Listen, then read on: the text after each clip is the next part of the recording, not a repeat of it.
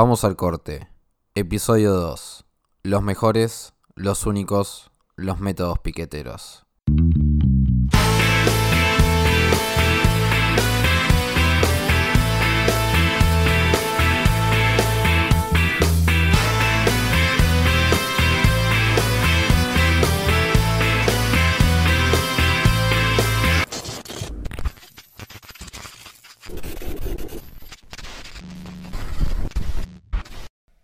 Cuadras y cuadras de gente marchan durante distancias inmensas hasta llegar a la Rosada, por las rutas, por las esquinas. Hartos de la desesperación del no tener que comer, del invierno sin abrigo, del no tener un techo bajo la lluvia ni un colchón donde dormir, ya no le temen al frío ni a las madrugadas. Cansados de ser los invisibles, ahora son los piqueteros, a los que siempre a horario vamos a encontrar, porque ya no se resignan ante la realidad de miseria a la que nos quieren acostumbrar. En los 90 empezaban a caminar, y en los 2000, Piquete y Cacerola, La lucha es una sola, cantaba el argentinazo que sacó volando de la rúa y a caballo del gobierno. Ahora con hambre no hay cuarentena, gritan al pasar, mientras se cuidan y predican con el ejemplo de la distancia social para decir que si el gobierno no da pan ni trabajo, los obliga a exponerse y a mostrar la verdad que ellos quieren ocultar. Para rebajarlos, dicen que solo marchan por los planes, mientras piden conectividad para estudiar y un empleo formal. Pero aunque les moleste y les duela, los piqueteros lo saben mejor que cualquiera. Solo retumbar del bombo o de un redoblante con firmeza podrá hacerles oír a quienes gobiernan el ruido que hacen los estómagos vacíos, porque al final del día gana el fervor de poder triunfar y no tener nada que resignar, y con eso nos garantizan que la lucha no parará mientras haya un desocupado, un niño con hambre en Argentina.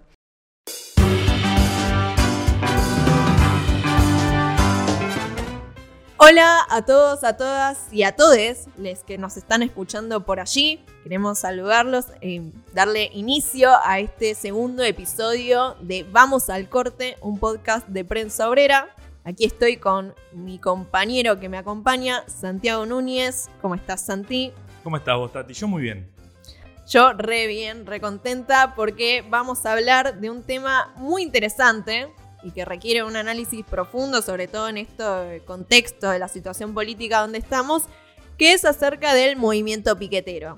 No sé, quizás el nombre del programa, que hace referencia a una gran canción de las manos de Filippi, capaz les dio una pista, ¿no? Puede ser, puede ser. No somos expertos en rock, pero puede ser. Es un tema interesante porque atraviesa las luchas más importantes de la Argentina por lo menos de los últimos 30 años. El movimiento piquetero que se fue formando principalmente, o mejor dicho, fue teniendo un despegue en la década del, 90, en la desocupación, la tasa de desempleo en mayo de 1995 alcanzó un pico de 18,4 en cifras oficiales. Y esos despidos fueron generando luchas. Los ipefianos, las luchas en Cutralcó y Tartagal, el Santiaguenazo del 93 y diferentes movilizaciones hasta que eh, se fue formando ya para principios de siglo lo que hoy ya me parece conocemos de forma más decidida como movimiento piquetero. En particular el Polo Obrero, eh, que se fundó el 16 de diciembre del 2000 en la sede del FATPREN, de los trabajadores de prensa, lo cual ya marcaba uno de esos pilares fundamentales, que es la unidad de ocupados y desocupados, con otras tres premisas que eran llevar los métodos de ese movimiento obrero ocupado al desocupado, eso con un primer punto es muy importante porque se trasladaba a aquellas organizaciones que había habido en las fábricas, en los lugares de trabajo y demás, a los piquetes, ¿no? La democracia en la toma de decisiones, las asambleas, y como un tercer punto, la independencia política y la lucha contra todos los gobiernos, que es lo que viene tomando en la historia de los últimos años. De eso sabes más vos, ¿no? Sí, eh, sí, de hecho es interesante poder analizar que de alguna forma estamos hablando del movimiento piquetero, obviamente no podemos comparar historia, todos los procesos políticos son diferentes, pero estamos en mayo del 2021, estamos con un 45% de pobreza, que eran números muy similares a los que había en el 2001, ¿no? En el momento donde el movimiento piquetero empieza a tener una incidencia mayor y única en el mundo como experiencia de lucha. Y, es relevante esto remarcarlo, porque desde ese momento hasta acá hay un recorrido en donde nunca dejaron de salir a movilizarse gobierne con gobierne. Era esto que explicabas vos.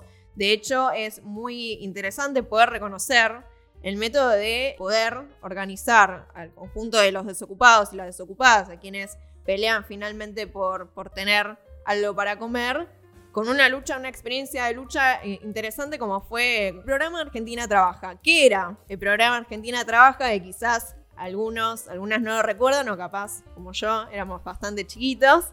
Era un programa que había sacado el gobierno en su momento para poder brindarle una asistencia a la población. de Néstor y de Cristina. Exactamente. Creo que en ese momento ya estaba Cristina. Sí, pero no podías acceder a él si no era por medio de un intendente o de un puntero en el barrio. O sea, una situación que eh, reforzaba, digamos, los vínculos punteriles y demás eh, contra los que organizaciones piqueteras independientes de lucha y sobre todo la que se destacó puntualmente también fue el Polo Obrero, eh, dijeron que no, que todas las personas tenían que tener un acceso a ello, por eso pelearon para que las inscripciones pudieran ser eh, mediante las organizaciones populares y eso se conquistó. Y eso no fue de otra forma que no fue a través de corte de ruta. Por eso pudieron ganar. Y de hecho también, si es para recorrer eh, momentos así, bisagra del movimiento piquetero, bueno, el acampe, los dos acampes que se hicieron bajo el gobierno de Macri para reclamar justamente eh, por el acceso a la vivienda y por distintas cuestiones, fueron muy importantes, mientras otras organizaciones sociales, como la CETEP, Barrios de Pie y demás, estaban firmando eh, junto al Vaticano, con Grabois, la paz social que le decretó la vía libre al macrismo a seguir ajustando. Y ahí el Polo Obrero y las distintas organizaciones eh, piqueteras que integran hoy el Frente de Lucha Piquetero estuvieron de pie y siguieron peleando. Y de hecho, bueno, lo vemos hoy de forma muy contundente con el gobierno de Alberto Fernández, que sin duda, bueno, asumió en el poder diciendo que uno de los principales objetivos era poner a Argentina de pie, pero negociar con el Fondo Monetario Internacional. Algo que no es compatible con garantizarle a la población que no haya miseria y pobreza y por eso hoy estamos como estamos, ¿no? De hecho, es por esto que hace semanas se realizó un acampe frente al Ministerio de Educación de más de 10.000 pibes que reclamaban por la conectividad. Porque en este año y medio de pandemia, un millón de estudiantes se quedaron por fuera de poder acceder a la educación, es decir, tuvieron que abandonar sus estudios y 6 millones presentaron problemas de conectividad, cosa que se expresa en no tener acceso a una computadora, a tener problemas de wifi y demás, y el Estado y el gobierno de Alberto Fernández no garantizó una respuesta concreta a esto. De hecho, solo destinó 120.000 computadoras el año pasado y este año anunciaron un plan de comunicaciones, el plan Juana Manso, que iba a destinar 600.000 más, pero todavía no aparecen. Y hoy en tiempo de Alberto Fernández ese movimiento, esas luchas juegan un papel muy importante y para al detalle, entrevistamos a Eduardo Beliboni, dirigente del Polo Obrero y del Partido Obrero, así que bueno, lo escuchamos. ¿Cómo se organiza eh, el Polo Obrero en todo el país? Bueno, mira, contradictoriamente a lo que puede pensar la gente, este, vulgarmente, diciendo, bueno, esta gente que no hace nada. Las tareas de una organización piquetera y una organización que tiene además cumple una función social, producto de la situación, con comedores populares, con actividades cotidianas, sobre los barrios donde militamos, este, es de una, de una enorme eh, actividad te diría de una furiosa actividad, desde la preparación de los alimentos y los, las meriendas para los, para los chicos, que se ha incrementado en el último periodo, hasta el proceso de asambleas, de organización y de discusión de distintos problemas, desde los más puntuales, como es precisamente la falta de comida, la ausencia de una atención del Estado integral, ahora en el medio de la pandemia también en relación a la cuestión sanitaria, con el debate sobre protocolos para trabajar, este, hasta las cuestiones más generales. En las asambleas, todas las asambleas del Polo Obrero comienzan con un informe político, en qué marcos se desenvuelven nuestros problemas, nuestras necesidades, nuestros reclamos, nuestras aspiraciones.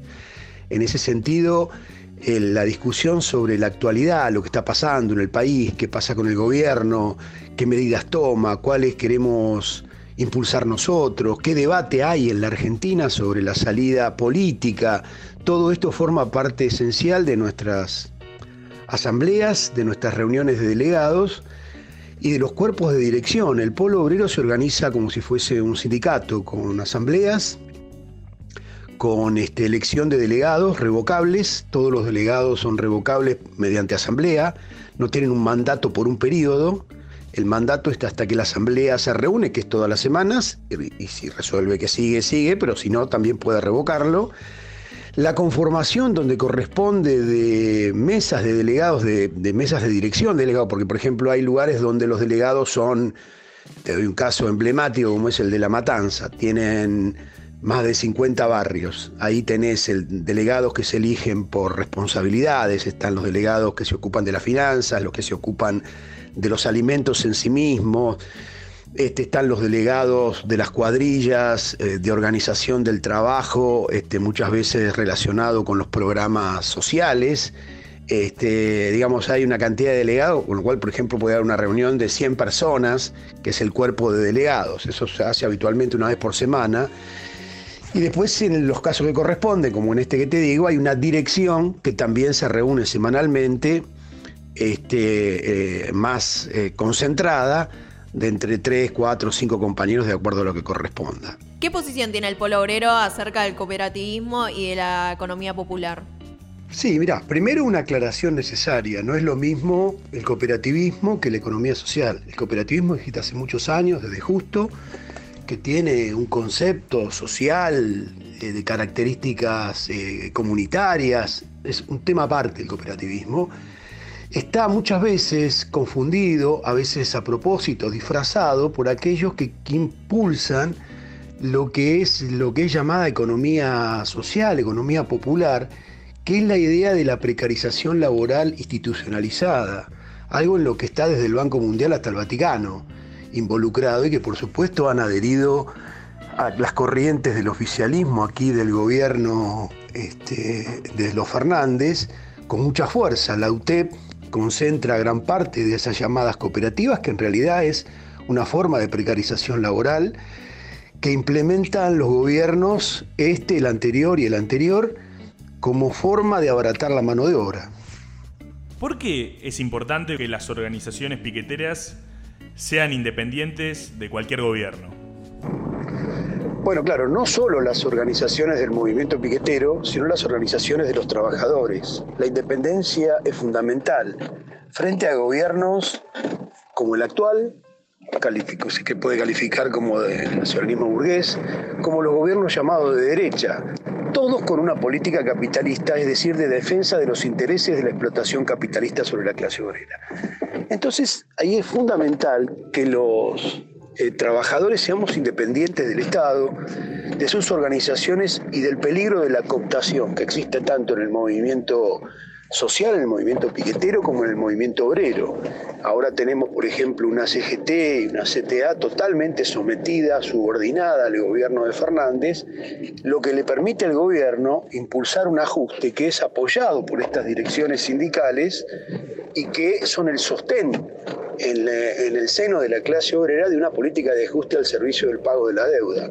En ese sentido, la independencia política es fundamental para poder impulsar los reclamos de los trabajadores que están postergados por la subordinación política al nacionalismo burgués en este caso, o a los gobiernos que, como ocurrió también con el gobierno de Macri, este, eh, fueron sometidas, producto de la, de la posición de sus dirigentes, a, a, las políticas de ajuste que aplicó también el gobierno de Macri. Es decir, la independencia política es siempre fundamental para luchar por las reivindicaciones de los trabajadores y también tiene que ver con la idea de la construcción de una herramienta propia, de un partido propio de la clase obrera, porque sin ese partido nuestras reivindicaciones están limitadas al contexto de un gobierno de derecha o del nacionalismo burgués, cualquiera sea este, y a lo que es la presión imperialista sobre estos gobiernos. Hoy lo vemos frente al gobierno de Fernández, este, con las exigencias en medio de la pandemia de un ajuste de características brutales contra la población. ¿Qué pasa cuando el Estado copta finalmente esos movimientos que se autodefinen como movimientos sociales? Mira, en primer lugar es interesante la distinción sobre movimientos sociales y movimiento piquetero. Lo de movimientos sociales este, lo dejó muy claro Cristina en ocasión del G20 que se realizó en la Argentina. Ella, en un discurso hecho precisamente para los que nos visitaban, dijo que a ella le tenían que agradecer haber convertido el movimiento piquetero, combativo, que corta rutas, que hace piquete, que reclama por el trabajo genuino, es decir, por la recuperación del trabajo perdido este, durante los procesos de los gobiernos de los últimos 40 años, este, y, eh, haberlos convertido en organizaciones sociales. Es una reivindicación muy profunda de esa conversión. La cooptación es eso, es en principio, aunque algunos no estén directamente integrados como funcionarios de un gobierno, eh, es la integración al Estado como una parte del asistencialismo que el Estado desarrolla para cubrir sus políticas de ajuste, pero que no necesariamente incluye hacerse funcionario. Algunos sí, directamente, como hemos visto en una parte importante de lo que es el triunvirato casi toda, de lo que fue el triunvirato de San Cayetano. Pero también es interesante ver que en el periodo de Macri también hubo una cooptación, que no significó que integraran eh, el funcionariado del gobierno de Cambiemos, pero sí de que firmaran un pacto allá por el 19, perdón, por el 2017 creo, eh, un pacto social eh, muy amplio, eh, también en función de una contención social que los movimientos ligados al peronismo, inclusive al Vaticano, por eso se llamaban San Cayetano, tienen como objetivo político. Es decir, que la cooptación tiene un objetivo político de maniatar un movimiento que generó las grandes puebladas, el, el santiagueñazo, la evolución del movimiento piquetero en las asambleas nacionales de trabajadores ocupados y desocupados, es decir, quitarle su filo revolucionario y convertirlos en dóciles organizaciones sociales al servicio del asistencialismo que el gobierno considera imprescindible cuando se aplican los ajustes brutales que se vienen realizando.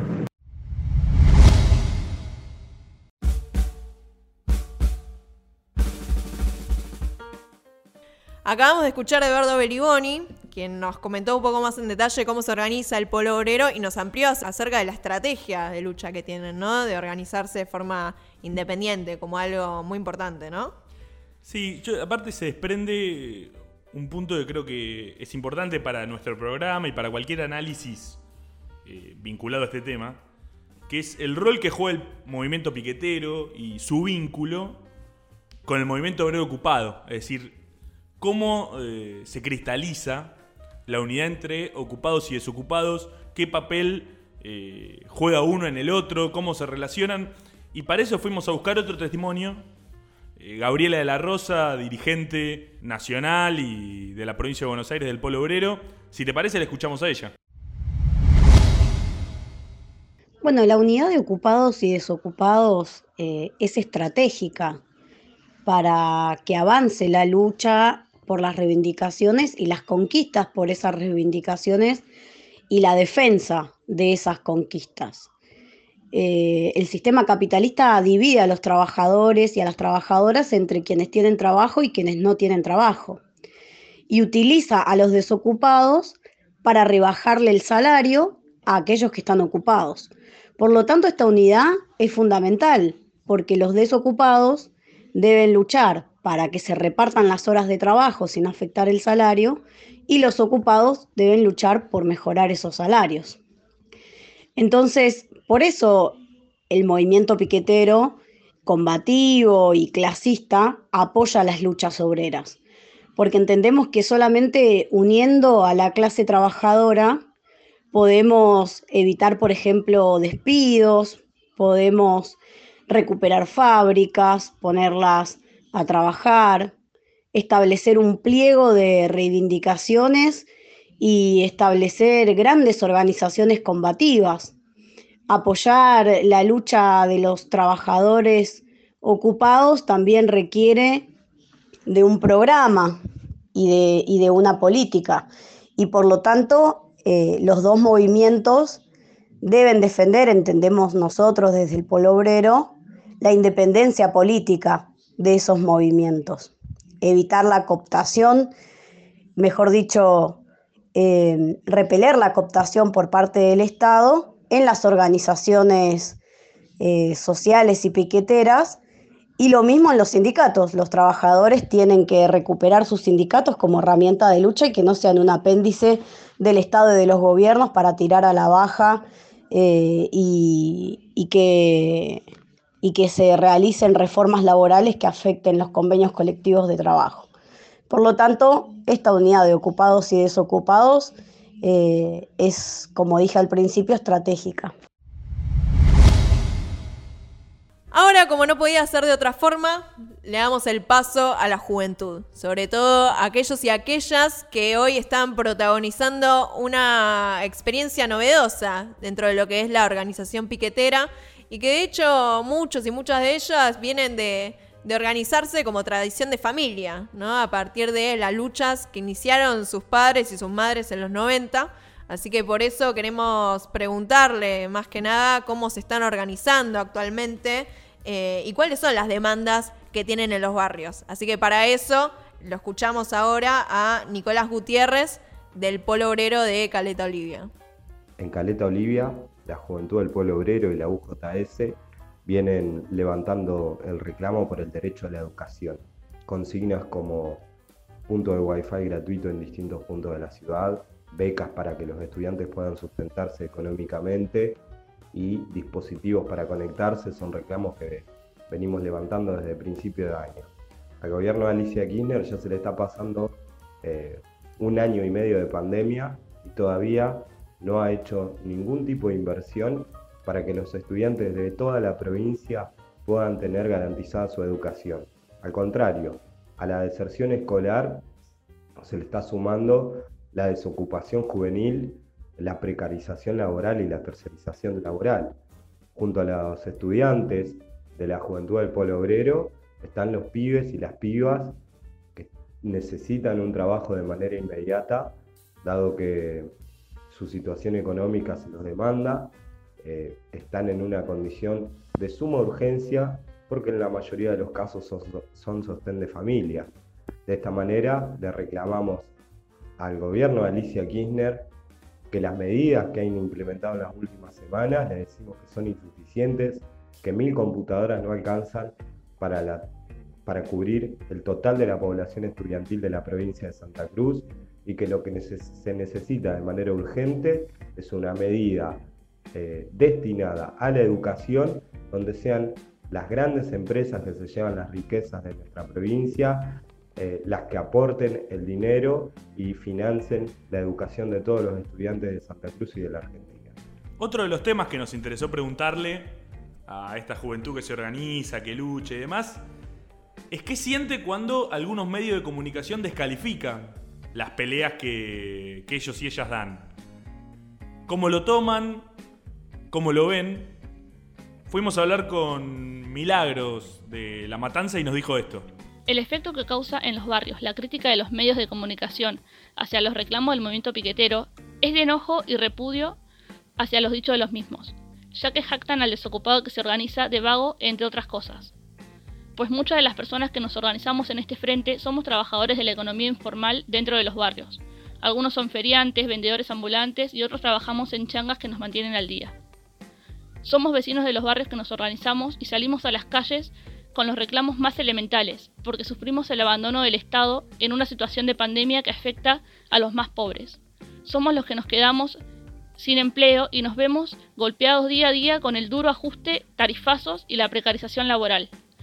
Un ejemplo de esto es la precarización que sufren las compañeras y los compañeros que trabajan en los comedores populares, ya que se encuentran trabajando sin los medios sanitarios necesarios para hacerlos están trabajando y son expuestos día a día en el frente eh, de lucha contra el COVID en una situación de pandemia. Trabajan sin estar vacunados. Para mí esto es otra clara demostración de que los medios de comunicación están al servicio de todos los gobiernos de turno, de las patronales y de los grandes empresarios. Y algo que no podía faltar era destacar y preguntar acerca de cuál es la organización propia que tienen las mujeres en las villas de la ciudad y del país, cómo se están organizando hoy actualmente en la lucha. Así que por esto le preguntamos a Gianna Pupo, que se organiza en la zona oeste de la capital. Las mujeres de las villas de la ciudad de Buenos Aires nos organizamos principalmente contra la violencia de género, que sigue siendo moneda corriente en los barrios, y también que durante la cuarentena se agravaron muchísimo más los casos. Remarcamos la completa responsabilidad por parte del Estado, por un lado por no brindarles una protección adecuada y en segundo lugar por no tener una política integral de asistencia hacia la mujer. Y del lado de la juventud, eh, también, además, nos organizamos para que haya una real implementación de educación sexual, que esté en todos los niveles educativos, que sea brindado como una materia por docentes capacitados y por sobre todas las cosas en una lucha contra la injerencia de la Iglesia y contra la injerencia de los sectores clericales, damos una lucha eh, para que esta educación sexual sea laica y científica. Entonces nos organizamos en todos los terrenos, por ni una menos, contra los femicidios, contra el hambre, contra el ajuste y por una ESI laica y científica.